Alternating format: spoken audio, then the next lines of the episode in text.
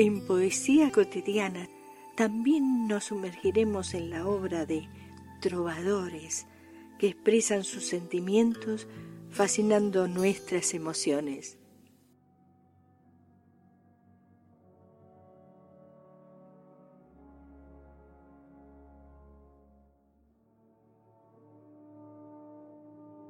Los faros de Charles Baudelaire Rubens, río de olvido, jardín de la pereza, almohada de carne fresca donde no se puede amar, pero donde la vida afluye y se agita sin cesar, como el aire en el cielo y la mar en la mar.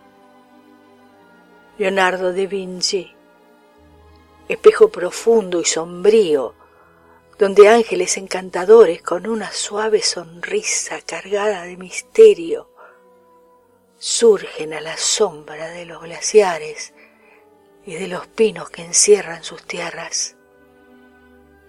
Rembrandt, triste hospital colmado de murmullos, y un gran crucifijo decora solamente donde la oración en llanto se despide de la basura y donde un rayo de invierno la atraviesa bruscamente.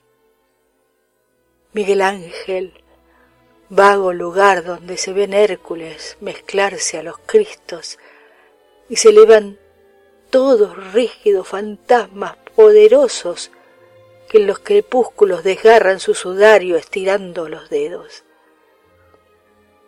Cóleras de boxeador, impudor de fauno, tú que supiste recoger la belleza de los granujas, gran corazón lleno de orgullo, hombre débil y amarillo, Puget melancólico, emperador de los forzados.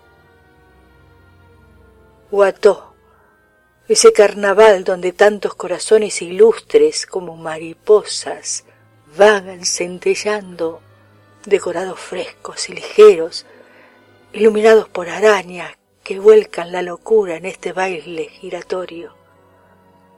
Goya, pesadilla repleta de cosas desconocidas, de fetos que se hacen coser en medio de los abats, de viejas frente a espejos y niñas desnudas para tentar a los demonios ajustando bien sus medias, de la Croix, lago de sangre que frecuentan ángeles malvados sombreado por un bosque de abetos siempre verde, donde bajo un cielo de pena extrañas fanfarrias pasan como un leve suspiro de Weber. Esas maldiciones, esas blasfemias, esos lamentos, esos éxtasis, esos gritos, esos llantos, esos te son un eco repetido por mil laberintos, son para los corazones mortales un opio divino. Es un grito repetido por mil centinelas, una orden transmitida por mil portavoces. Es un faro iluminado sobre mil ciudadelas, un llamado de cazadores perdidos en los grandes bosques porque en verdad, Señor, el mejor testimonio que nosotros podríamos dar de nuestra dignidad es el ardiente sollozo que rueda las edades y viene a morir al borde de tu eternidad.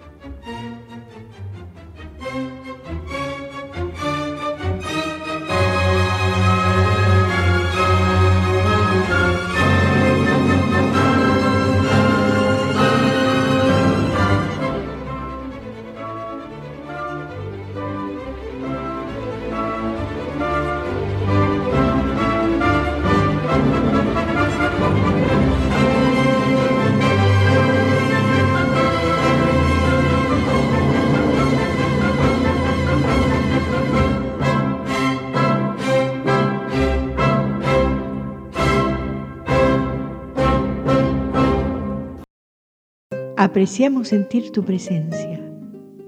Comunícate con nosotros. Hazlo, Hazlo. vía Twitter en arroba trifón-media. Este episodio lo encuentras en Anchor, Spotify y en tus plataformas favoritas.